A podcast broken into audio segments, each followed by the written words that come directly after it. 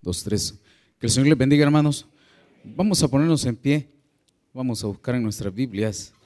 Primera carta a los Corintios, capítulo 15, versículo 58. Vamos a estar viendo algo bien importante e interesante para poder darle lectura.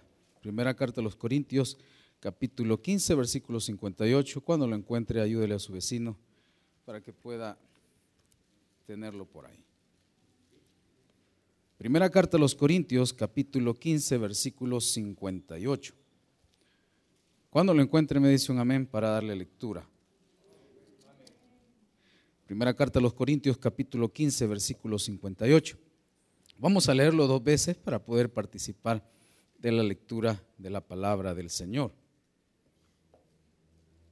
Dice así la palabra del Señor, si ya lo encontró, leamos. Dice, así que hermanos míos, amados, Estad firmes y constantes, creciendo en la obra del Señor siempre, sabiendo que vuestro trabajo en el Señor no es en vano. ¿Lo leemos una vez más? Así que, hermanos míos, amados, estad firmes y constantes, creciendo en la obra del Señor siempre, sabiendo que vuestro trabajo en el Señor no es en vano. Oramos. Bendito Padre que estás en los cielos, gracias por la oportunidad, Señor, de compartir tu palabra. Gracias, Señor, porque a través del crecimiento llegamos a la madurez. Y llegando a la madurez, Señor, entendemos tu voluntad. Y entendiendo tu voluntad, Señor, nos ayuda a accionar, a vivir una vida diferente, un estilo, Señor, de vida muy diferente a lo que el mundo enseña. Bendice a cada hermano, Señor. Encomendamos este mes en tus manos, esta semana que iniciamos, Señor. Ayúdanos. Necesitamos de ti. Confiamos, Señor, plenamente que tú harás algo en nosotros. Regálanos, Señor, la oportunidad de ver los milagros una vez más, Señor, porque creemos que tú lo harás una vez más. En el nombre de Jesús hemos orado y te lo pedimos. Amén y amén. Puede tomar su asiento.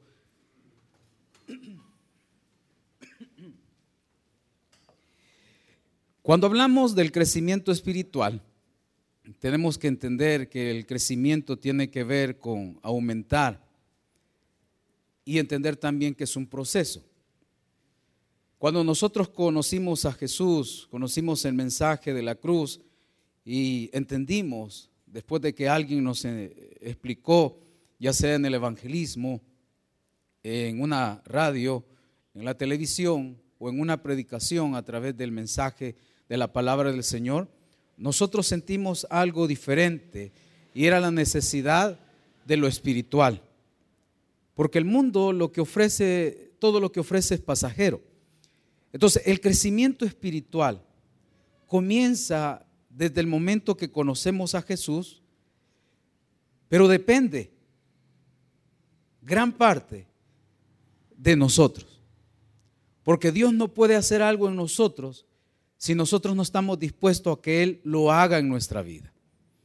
Y es por eso que el crecimiento espiritual el apóstol Pablo, hablando a los Corintios, después de haber hablado en el capítulo 15 de la resurrección, hablando de la esperanza que nosotros tenemos, que Cristo volverá por nosotros, que los muertos en Cristo resucitarán primero y que nosotros seremos transformados. Y teniendo esa esperanza, el apóstol Pablo a los Corintios les dice, así que hermanos míos, amados, estad firmes y constantes creciendo en la obra del Señor siempre, sabiendo que vuestro trabajo en el Señor no es en vano. Cada día se estanca el crecimiento en las iglesias.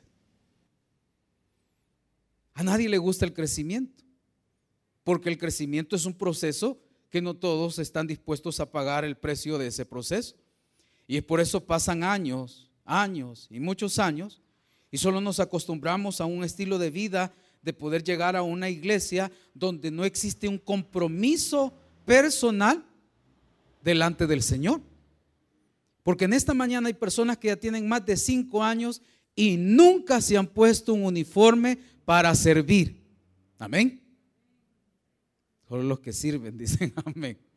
Aquí hay personas que tienen seis, siete años, pero ni siquiera conocen que la Biblia tiene 66 libros.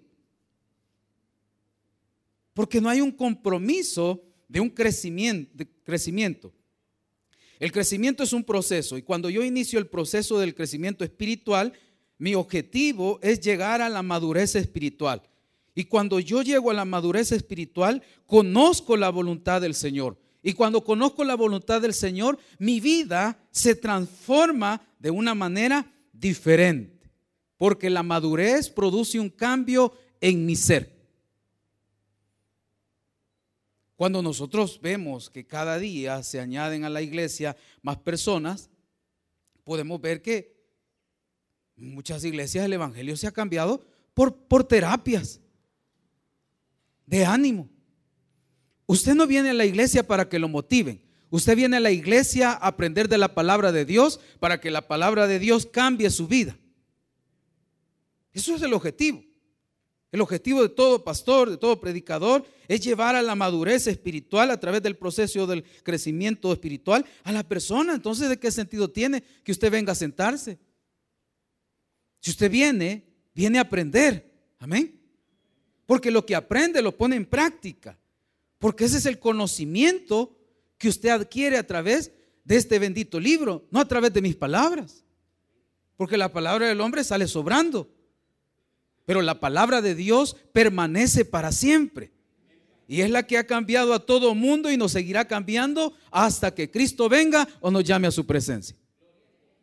Entonces, el crecimiento espiritual es un proceso. Yo le pregunto, ¿ha iniciado usted ese proceso espiritual? Desde que conoció a Cristo como su Salvador personal. ¿O se quedó con un crecimiento inicial? Cuando hablamos del crecimiento también estamos hablando de la madurez. Y qué feo es en una persona, hablando de persona a persona, cuando es inmaduro. ¿Conoce a alguien usted inmaduro? Cuando una persona es inmadura, usted tiene problemas con esa persona. Porque no tiene la capacidad de discernir entre lo que es correcto y lo no, correcto. Porque se comportan como qué? Como niños. Y el niño no razona, el niño se deja llevar por emociones. Pero cuando usted conoce a alguien maduro, usted conoce el perfil de esa persona y es totalmente contrario. Porque el que es inmaduro todo lo agarra de broma. Amén. Todo lo agarra de broma. Hasta las cosas del Señor. Pero el que es maduro conoce su responsabilidad sabe que tiene un compromiso, no con un hombre, el compromiso es con Dios. Entonces cuando yo le voy viendo a la madurez, yo necesito un proceso. Y ese proceso es cuando yo doy el primer paso para conocer y tener conocimiento y un día tener madurez. Pero cuando logre la madurez no quiere decir que ya lo logré todo. Cuando usted llega a la madurez, entiende que necesita más madurez todos los días. Por eso nos congregamos. Por eso leemos la Biblia. Por eso oramos. ¿Qué has hecho en estos seis meses? Enero, todo mundo en el gimnasio, ¿verdad?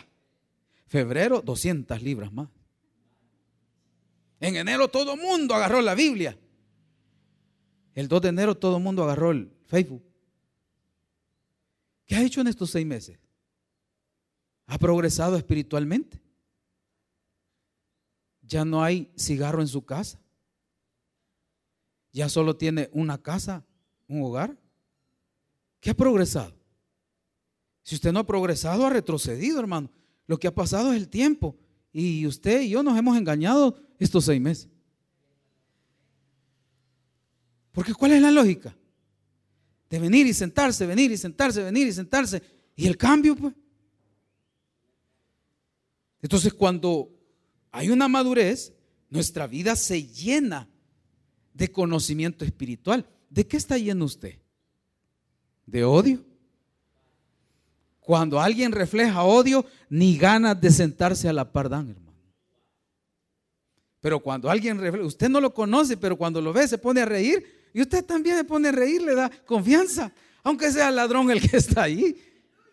Pero cuando usted siente eh, eh, ese deseo de crecer espiritualmente, siempre habrá un obstáculo.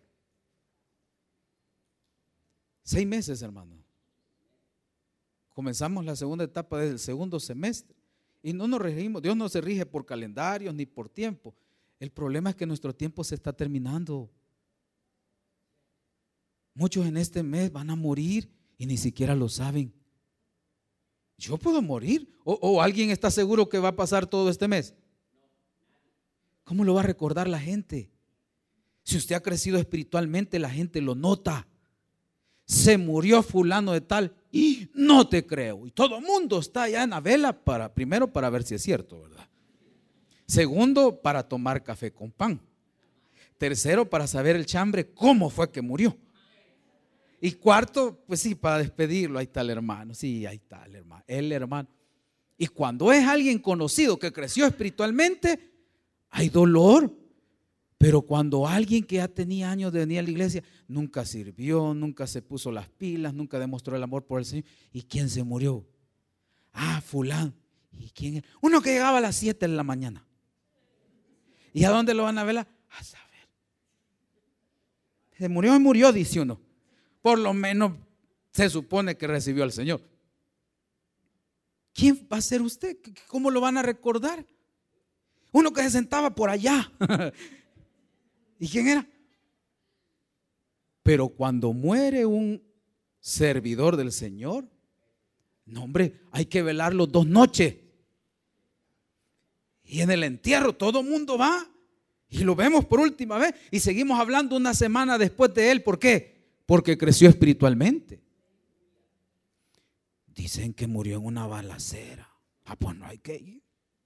Peligroso llegue ahí la policía y nos levante a todos. Entonces, cuando usted crece espiritualmente, el primero que lo nota es usted mismo. No necesita que el otro lo note, porque ¿de qué sirve engañar a los demás y engañarse uno mismo? Entonces cuando hay un crecimiento es un proceso. Y ese proceso muchas veces es tedioso.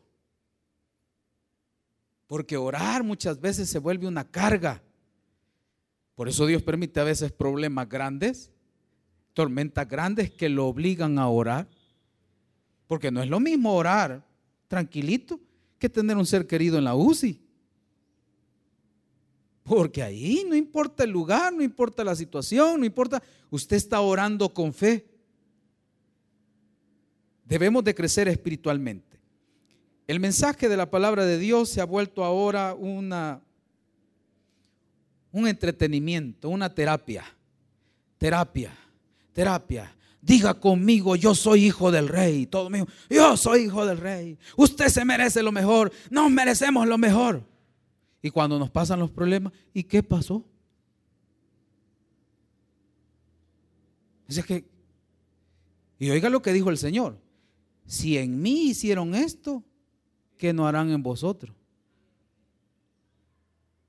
Pero si usted entiende que no es una terapia, sino que es un desarrollo donde usted va a ejercitar los sentidos espirituales, donde usted va a discernir que es tiempo de cambiar, ya tiempo. Entonces, el Evangelio se ha vuelto muchas veces ahora subjetivo en las cosas que no, sí son primordiales, pero no son fundamentales. Nunca he escuchado, bueno, hasta ahorita, que alguien haga una oración, Señor, quiero ser un gran hombre, un gran esposo. Nadie dice eso.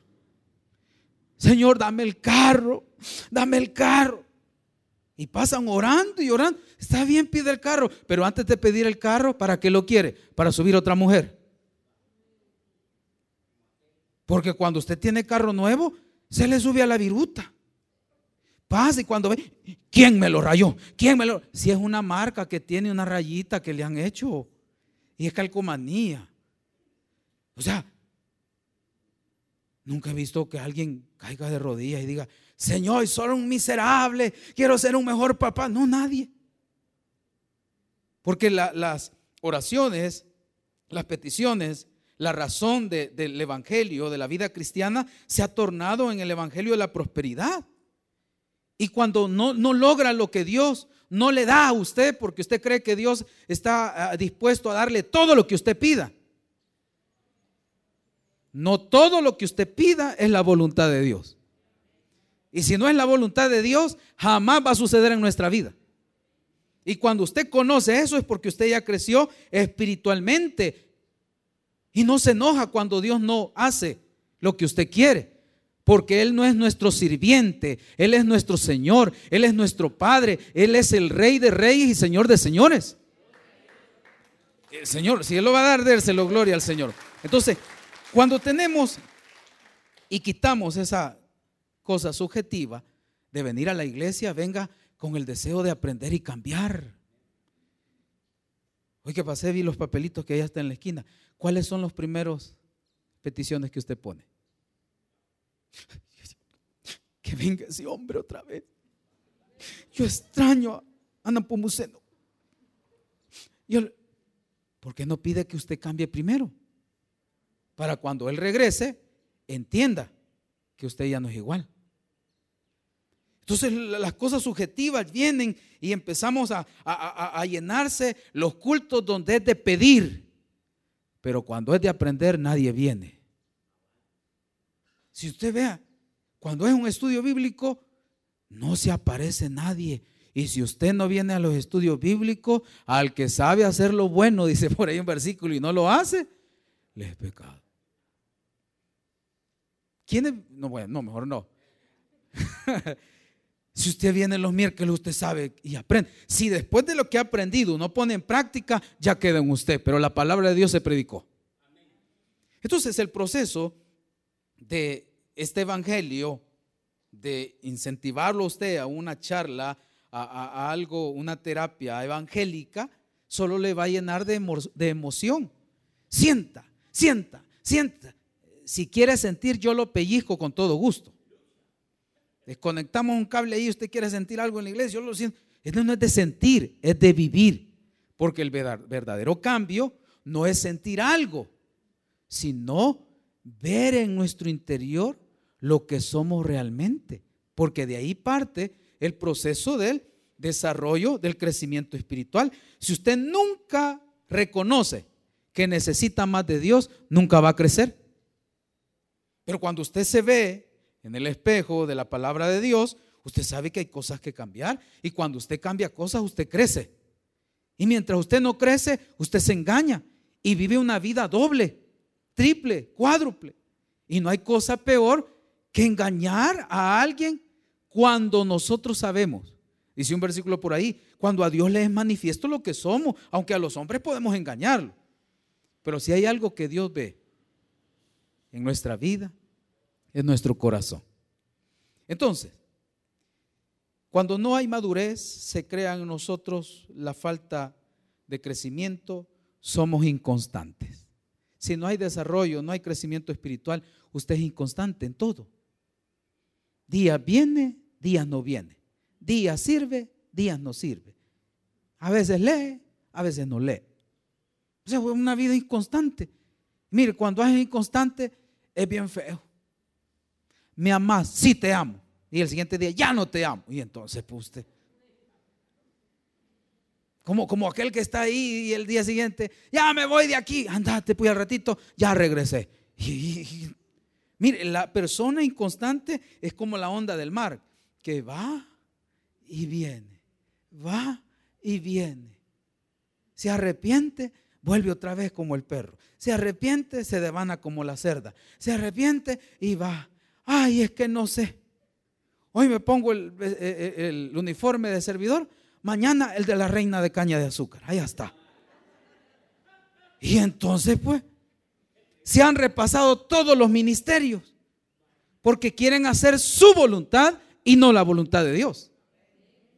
Entonces, cuando usted entiende que lo que necesita es una madurez, usted va a dejar de ser inconstante. Seis meses, hermano, ¿por dónde va en su lectura diaria? ¿Dónde va? Busque conmigo, por favor, el libro de Ezequías, capítulo 26. No existe Ezequías 26, hermano. Solo quería ver si usted se animaba y sabía que no había eso. Tal vez escuchó alguna vez y eso está allí. No existe Ezequías. Y todo, ¿dónde está ahorita ese versículo? A ver qué va a decir, revelación y todo lo. No existe. Era un rey. Ah. Existe Ezequiel. Ese es el que decía yo, decía usted. No existe Ezequías. Imagínate, le digo, vamos a buscar el libro de Baruch y todo. Ese sí, ese sí me acuerdo. Cuando usted solito descubre que va creciendo, a usted le agrada. Mire, no hay cosa más bella de ver a nuestros hijos que han aprendido a leer. Todo andan leyendo. Ferre, ferre, ferretería, ferretería. Se venden cerveza. No, hombre, eso no le. Y, y, empiezan a leer todo, todo, todito, todito, todito. Porque cuando antes no leían, no les importaba. Pero cuando aprendieron a leer, ¿qué pasa? Empieza. La mentira de siempre. Mi mamá me mima. Mentira. Mi mamá me ama. Yo a mi mamá. y empiezan a leer. Cuando usted empieza a hallarle sabor a la Biblia, usted va a llorar cuando lea las historias de la Biblia. Se va a agarrar y esta Eva que andaba haciendo ahí, porque usted se ha metido con, con el texto, se ha metido a ver. Y es lo que el pastor estuvo enseñando unos meses atrás. La lectura, la, de cómo saborear, de cómo ese libro que nos dejó de agarrar como que es la pieza de pollo campero que usted empieza en nombre, autopsia le hace a usted al pollo. Lo deja tan limpio porque le sacó todo aquello. Y necesita usted meterse para entender, si no, nunca va a entender nada. ¿Por qué? Porque no hay un crecimiento. Y cuando no hay un crecimiento, hay un corazón inconstante, hay una vida inconstante. No es una persona de palabra usted, sino que es una persona que dejó valer su palabra un día. ¿Cómo ahora le viene? Mira, hagamos un censo. ¿Quién de los que estamos aquí sea sincero? Levante su mano. Que alguna vez le prometió algo al Señor y nunca lo cumplió. Ay, los demás sí, ¿verdad? Somos mentirosos las peores promesas que hacemos a veces ni son ni a otro humano, son a Dios. Entonces veamos qué dice la Biblia aquí en el capítulo 15, 58. Veamos aquí algunas cosas. Así que hermanos míos, ¿qué dice? Amados, estad firmes. Hasta ahí. La palabra firmeza viene de una palabra a meter muy hondo y no que así en la horita, de estar sentado. ¿Cómo está, cómo está ahorita usted? Sentado. Solo sentado usted va a aprender. Pero si usted sirve aquí, sirve allá, sirve y ya ni sirve. Mm, mire, aquí hay personas que sirven, solo vienen a servir y no se ven toda la semana. Véala, dígale así, sí, sí, con confianza. Mire, usted no veo que usted venga a los cultos, dígale. Ay, se, se va a ir corriendo. Mire, ¿qué es más productivo? Que usted se ponga el disfraz de un servidor y venga a servir y se va de su casa y venga hasta el otro domingo. Usted mismo se engaña. Si eso no cambia a nadie. Cuando usted cambia, usted sirve, pero se alimenta. Porque usted no puede dar lo que no tiene. Usted no puede estar con los niños. Alabaré, vengan a la iglesia, niños. Y el niño, yo vengo todos los días, usted no viene. ¿Con qué? Niños cambien y yo tengo cinco maridos. Digo, el ejemplo. El ejemplo. ¿Cómo es eso, pues? Niños tienen que vestirse bien y yo enseñando todo. ¿Cómo es eso, pues? Algo no concuerda ahí, ¿verdad? hablando. ¿Cómo va a hacer eso usted que, que va a querer enseñar? Bueno, literalmente sí enseña. Pero en las redes. ¿Con qué moral va a venir al niño, pues? ¿Cómo? Si los niños tienen una percepción. Ahora veamos en el ámbito del hogar. Mire la manera de invitarlos a la iglesia. Semejantes haraganes, vamos a la iglesia. Que no, que... Ah, vaya. El ejemplo es el mejor consejo que podemos tener. Si usted desde pequeño les enseñó, si usted, pues sí, vieron el cambio en usted, ¿cómo fue? Ayer nos decía una hermana, medio le escuché que tuvimos un culto de familia ayer en la misión. Escuché que dijo otra persona, yo quisiera que me explicaran algunas cosas, porque he visto unas hermanas que van a esa iglesia, que les he visto el cambio. Yo quisiera tener ese cambio. Y adivine que esas personas que, que han tenido ese cambio, un hijo los invitó, o sea, vinieron a la iglesia, se han sentado a escuchar. Pero algunos se vienen, se sientan, se escuchan, se empiezan a escuchar, pero como no hay un interés, al ratito usted ve que mueve los labios. Y hay unos que pegan, ¿no visto? Todo.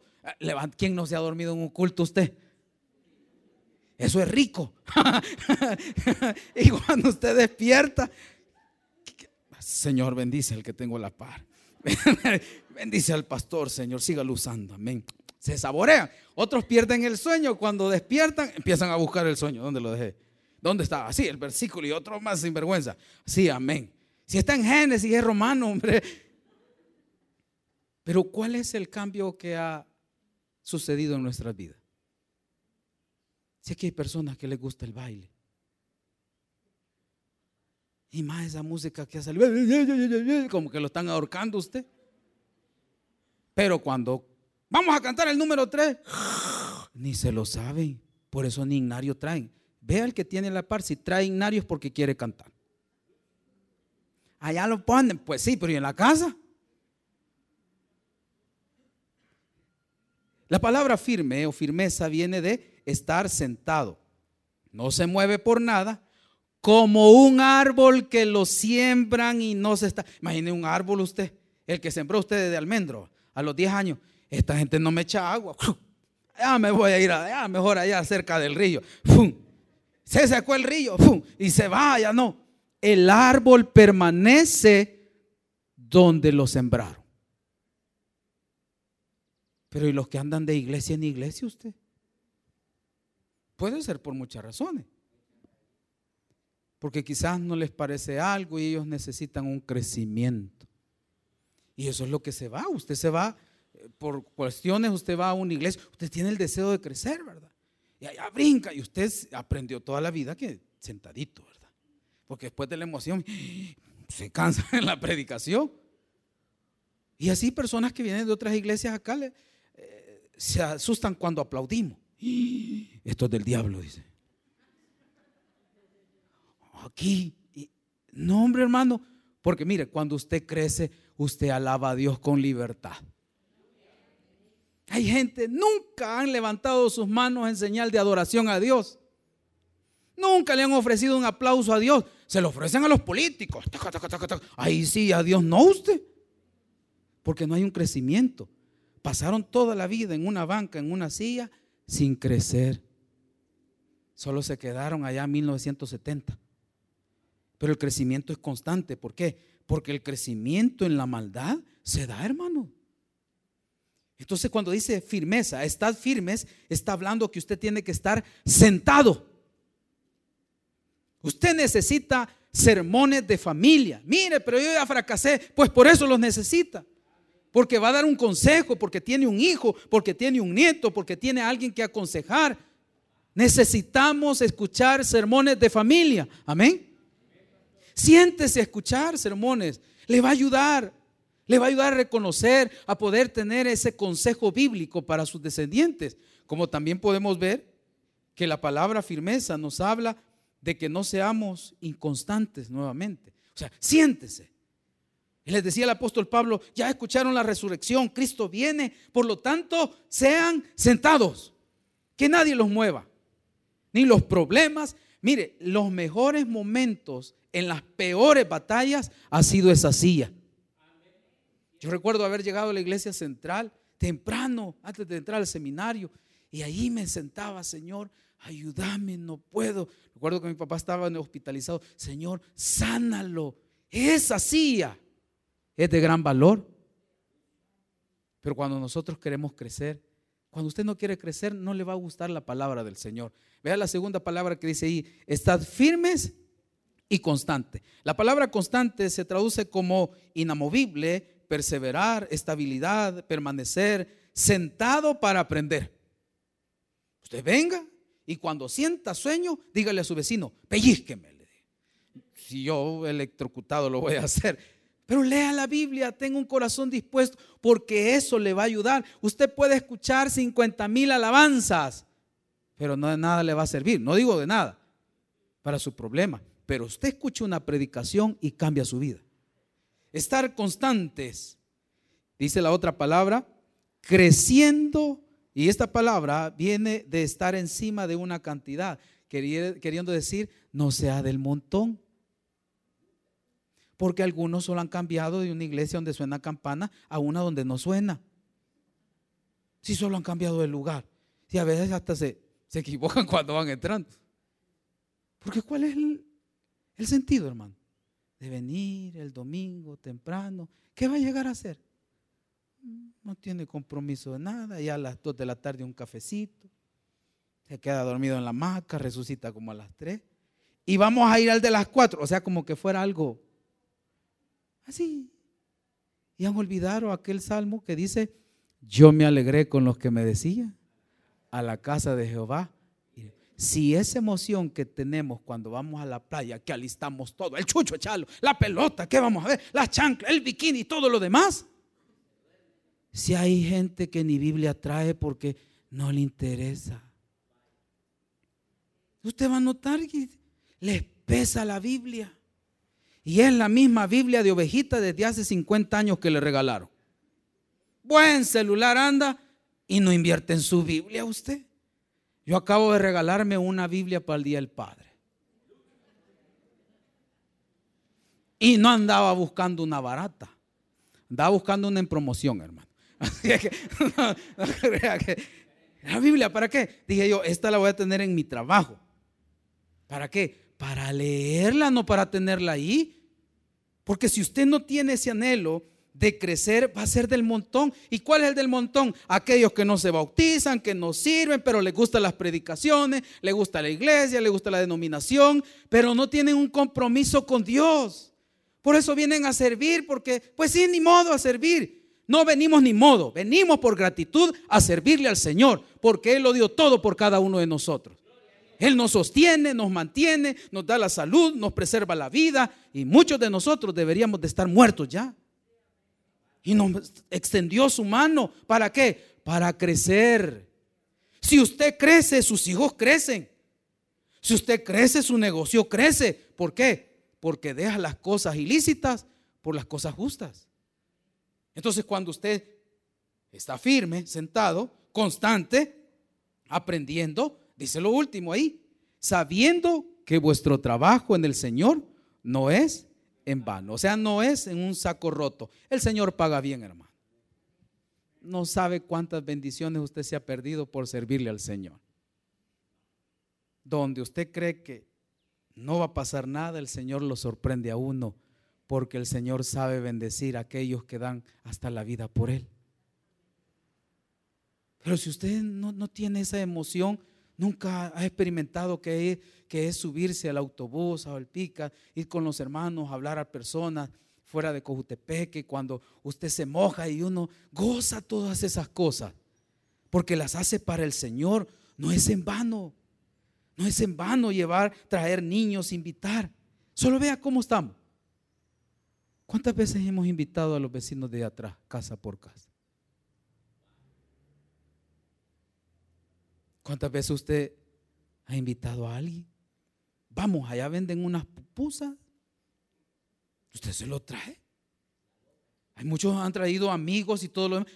¿Por qué? Porque no queremos crecer, solo nos queremos quedar con la salvación. Y no sé, aquí hay personas que saben cantar y no quieren cantarle al Señor. Aquí hay personas que tienen, no quieren hacer eso para y, y estar un día delante de Él. Usted. ¿Y qué le vamos a decir? Señor, yo 30 años en el taber, pero nunca hice nada. No tenía tiempo. Pero cuando usted hace su tiempo, sabe, conoce que el esfuerzo para el Señor vale la pena. Porque si dice, imagínese, Cuando un pecador se arrepiente, que alguien ha obedecido a llevar el mensaje, hay fiesta en los cielos, ¿cuánto más en la iglesia?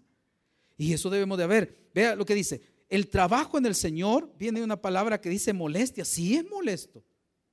Levantarse temprano usted, planchar el uniforme, lustrar los zapatos, hacer un esfuerzo, cambiar a los niños. Muchas veces el esfuerzo económico de, poder desayunar en la, en la iglesia, apoyar también las actividades, eso es un crecimiento. Pero cuando usted no, eh, eh, es como aquel que llega solo a dormir en su casa, usted no ha visto. Sale de madrugada, viene en la noche. Solo se cambia, como que es hotel su casa, ¿verdad? Hasta el chucho lo desconoce ya, porque no hay un interés en convivir. Entonces, veamos qué nos dice la Biblia para ir finalizando. Vaya conmigo, por favor, a primera, primera, a Colosenses capítulo 1, versículo 9. Con esto cerramos. Colosenses capítulo 1, versículo 9. Colosenses, ese sí existe, hermano. Colosenses capítulo 1, versículo 9. Colosas, Colosenses capítulo 1, versículo 9. ¿Ya lo encontró? A los maestros de Taberkid les hemos dejado esa tarea, que se aprendan los libros de la Biblia, hermano. Yo recuerdo que lo aprendí en el colegio en Manuela y estudié. Y lo aprendí en dos días, no, en un día. Hoy te toca decirlo, yo era el primero en la lista, comenzaba yo. Segunda de Génesis, tercera de Éxodo y empezaba hasta que lo aprendí. Vea lo que dice. ¿Ya lo encontró, hermano? ¿Ya lo encontró? Con ese amén despiertan los demás. Dice el 1.9. Por lo cual también nosotros, desde el día que lo oímos, no cesamos de orar por vosotros y de pedir que seáis, oiga bien, llenos del conocimiento de su voluntad en toda sabiduría e inteligencia espiritual. Para la madurez espiritual, en el proceso del crecimiento espiritual, usted necesita conocer.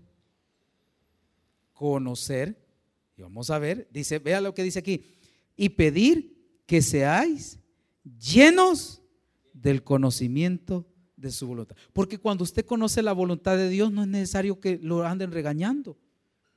Mire, usted conoce de Dios. Dios es omnisciente, Dios es omnipresente, los atributos, las características, las perfecciones de Él, todo, todo.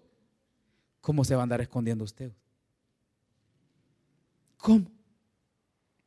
Yo tengo una, bueno, mi trabajo por el Cerro Las Pavas. Yo veo cuando suben, hermano, de la mano con personas que no son su señora. Quizás a ver a la Virgen van. Tienen voto. Yo no sabía que arriba había institutos, solo bichos. Y cuando lo ven a uno, están a la bicha, empiezan a besar para que lo vea. ¿Y qué importa que lo vea yo? Ah, comeda. Si Dios es el que lo ve. ¿Y cómo que va el que va al motel? Entre más lejos mejor. Apagar la luz. ¿A fumarse la marihuana? Si se le ven los labios y en las manos usted y el sumo a cabro que tiene. ¿Y cómo se va a esconder de Dios? Dice el necio en su corazón, no hay Dios. Allá está. Y como el concepto religioso, lo tienen encerradito y solo cuando lo ven se acuerdan. Y en el trabajo no existe Dios, por eso robo. Así es que si su marido solo viaja para Oriente y de repente allá se queda, mm, estoy trabajando, estoy trabajando, mm, ¿qué trabajado andas? A los años usted conoce a, mira, te quería presentar a, este, a mi hijo, a mi hija, a mi hija, a mi hijo, a mi hijo, a mi hija. Todo El Salvador en cada departamento tiene, tiene familia usted. Pero vea, ¿qué es lo que dice? Llenos del conocimiento. La palabra lleno se recuerda aquel versículo cuando dice, estaban todos unánimes y fueron llenos del Espíritu Santo. Lo que ande lleno usted en su corazón, eso es lo que va a expresar. Si usted está lleno del conocimiento de Dios, ¿qué va a dar a entender? Conocimiento de Dios, pues. Las malas palabras van a salir, los malos deseos se van a ir y la gente va a empezar a ver su crecimiento. Y cuando empiece usted a crecer, la gente va a dejar de hablar de usted. Esa hermana es una loca. No me importa lo que digan de mí, no me importa lo que dice el Señor, loca. Y cuando cambia, ¿qué pasa, hermano? Esos no se han casado, esos se han casado. Y cuando se casan, hermano, ¿ve? Entonces, ¿quién tiene la solución? Mire, cuando alguien no crece, se hace esclavo de la ignorancia. Y cuando alguien es ignorante, se aprovechan. Si usted ve la ignorancia en nuestro país durante muchos años, fue creer y dividir al país entre dos bandos. Yo soy azul, vos sos gris. Y en la misma familia usted. ¿Y a qué nos llevó eso? La ignorancia nos llevó a matarnos. No hablamos, no estamos hablando de política. hablemos de qué dice. Seáis llenos del conocimiento en toda sabiduría e inteligencia espiritual. Versículo 10. Para que andéis como es digno del Señor, agradándole solo en la iglesia, agradándole en todo, llevando fruto en toda buena obra y creciendo en el conocimiento de quién? De Dios. Como su vida lo refleje, es el conocimiento que usted tiene de Dios. Porque algunos creen en un Dios bien raro usted. Bien raro. O sea, cuando uno tiene conocimiento, sabe lo que la Biblia dice que yo no debo de hacer. Entonces, si la Biblia dice, yo no tengo necesidad de estar cuestionando lo que la Biblia dice, porque el cielo y la tierra pasarán, más su palabra no pasará. Eso solo está que usted entienda. Y cuando dice, y conoceréis la verdad, y la verdad. O cuando el hombre se da cuenta que tiene dos, tres hogares, tiene que decidirse. Si no, ¿cómo va a terminar? O termina desolado, donde los hijos lo odian por inconstante. ¿Cómo va a terminar usted? Solo. Sí, porque la, muchacha está más joven, que va a estar cuidando un viejito usted? Estarlo cambiando. Si lo que le cambiaba antes eran los billetes de a 20, de a 50, pero hoy estarlo cambiando. Ah, ya no siento nada por vos. O sea, cuando una mujer se esclaviza, y eso se da bastante en el área rural, que eh, eh, se conocen mujeres, eh, viera tantas cosas en Chalatenango donde tuvimos en las misiones, vimos tanta mujer esclava por el dinero de un hombre. ¿Acaso Cristo no te puede dar más? Lo que pasa es que el hombre te da cuerpo. Cristo te da libertad, te da salud, te da vida eterna. Y cuando salgas de la ignorancia te vas a dar cuenta de todo lo que perdiste. Porque cuando una mujer se decide, hermano, es cosa seria.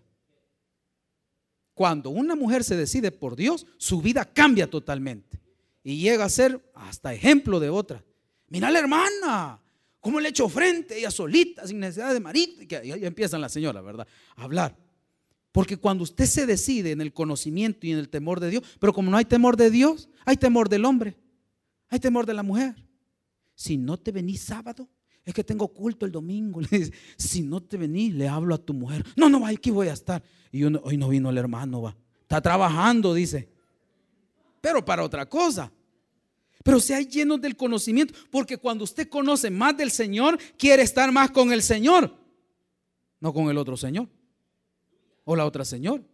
Y te das cuenta que la marihuana, eh, eh, la droga, es pasajera y tienes que pagar un precio. Pero Cristo te da lo contrario. Cuando el endemoniado fue, tuvo un encuentro con Jesús, el endemoniado experimentó algo y dice la Biblia en Marcos, estaba sentado, vestido y en su juicio cabal, porque eso es lo que hace Cristo. Te sienta, te viste y te da un juicio cabal. Yo no entiendo ahora la juventud de unos 20 jóvenes que vienen esta semana yo digo que ahí van a salir unos 10 hipotes. Se va a llenar escuela bíblica. Mire, hay unas hipotas que, no hombre, da, no sé qué. Se engañan, y yo dos, dos conozco, que sé que el papá se fue con una cipota. Conozco el, caso, ¿verdad? No es que sea amigo, pero sí lo conozco. Es que el chambre vuela, hermano. Uno conoce la ilustración. Sé, y, y la muchacha está estudiando y la mamá que está enojada con el papá lo deja que el novio llegue ahí a manosearla y solo tiene como 14 años. ¿Cómo es eso que alguien va a estar manoseando a otra persona? sea, ¿cuál es la, la, ¿sabe por qué? Porque la juventud no quiere crecer. Yo no sé, pero yo he visto jóvenes que crecen en el conocimiento de la palabra de Dios y su vida, su matrimonio, su, futuro, su universidad, todo, llegan a tener algo estable. Pero imagínense, la cipota con 15 años y ya 10 novios tuvo. O sea, está, está entrenando, ¿o qué? Y la mamá bien sabe, así es que es bien feo. ¿Cómo que es bien feo? Ese te conviene, tiene un gran corazón y buenos sentimientos. Y ya, o sea que el pisto, pero la, va a golpear toda, la va a discriminar. O sea, ¿dónde tenemos la cabeza? Y, y somos, crecemos más en el mundo que crecer en la iglesia. Porque hoy todo mundo quiere ser como el mundo dice, no como Dios dice. Entonces, vea, finalizamos. Cuando Dios nos manda a que nosotros podamos tener el conocimiento de Él, podemos saber cómo andar. Y la palabra andar es un, algo constante, caminar junto a. O sea, cuando usted camina, si usted me ve haciendo algo mal en la calle, usted se va a asustar. Mira lo que anda haciendo. Y cuando usted anda haciendo las cosas. No, hombre, uno se pone calzoneta. Mira el pastor cómo anda. En el gimnasio viendo mujeres ha de andar. ¿Y usted qué anda haciendo? y otros son más campeones. Cuando ven a uno, sueltan la cipote y se van por otros lados, así, modo desconectado. Engañarnos a nosotros mismos. El día que nuestra iglesia empiece a crecer más espiritualmente, habrán menos divorcios, habrán más bodas, menos hijas embarazadas, menos hijas acompañadas, menos de todo y habrá bendición. ¿Y sabe qué va a decir la gente? Allí quiero ir. Pero ¿qué dice? Ay, que ya voy a ir porque ahí va fulana, ahí va fulano. ¿Cómo que la iglesia tiene la culpa de los desórdenes de los demás? Entonces cuando dice que hay, usted tiene que escudriñar, vea conmigo este versículo si me, interesa. Eh, Hechos capítulo 17, versículo 10. Hechos 17, 10, solo este versículo. Ya llevo como 10, solo este, dice 17, 10. Vea, cuando usted va a su casa y escudriña, usted está teniendo ese crecimiento espiritual. Conocer la voluntad de Dios a través de su palabra nos hace tener vidas diferentes, familias diferentes. Vea lo que hacía el apóstol Pablo, capítulo 17, versículo 10. ¿Lo encontró? Leámoslo. Inmediatamente los hermanos enviaron de noche a Pablo y a Silas hasta Berea. Y ellos, habiendo llegado, entraron en la sinagoga de los judíos. 11.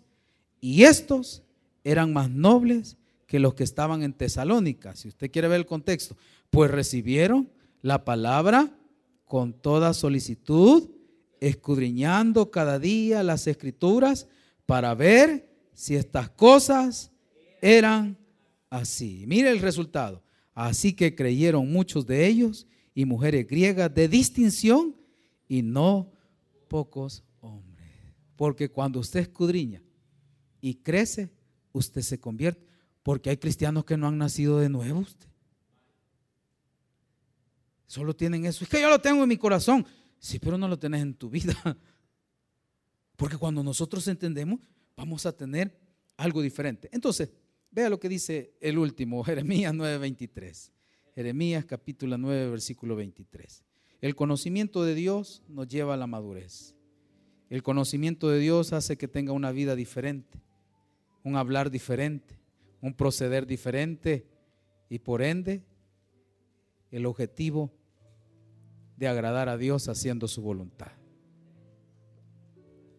La sinceridad irreprensible, y hay otra palabra ahí, viene de una palabra cuando los alfareros construían vasijas y a veces se les dañaban, se les quebraban, tenían fisuras y ponían cera para que no se viera esa fisura.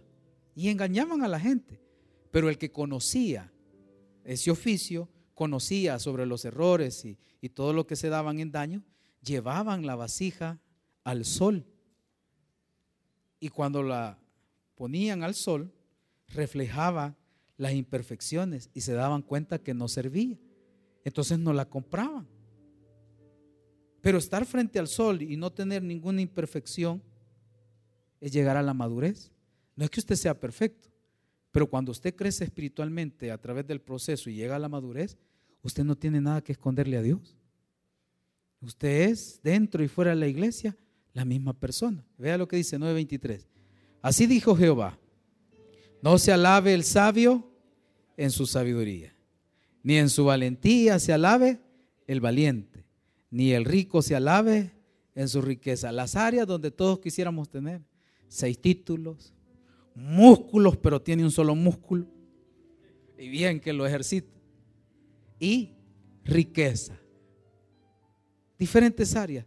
Pero ¿de qué sirve tener músculos y no tener crecimiento espiritual? ¿De qué sirve tener riquezas si no tener riquezas espirituales? ¿Y de qué te sirve tener tantos títulos si es el mismo pedante, soberbio? Pero una persona no puede tener ningún título, no sabe ni leer, ni leer, ni escribir, no tiene músculos, pero tiene a Cristo en su corazón, vale la sangre del cordero. Vea lo que dice, mas alábese en esto el que se hubiere de alabar, en entenderme y conocerme, yo soy Jehová, que hago misericordia y juicio y justicia en la tierra, porque de estas cosas quiero, dice Jehová. Regale un aplauso al Señor, vamos a orar en esta. Bendito Señor que estás en los cielos, gracias te damos, Señor.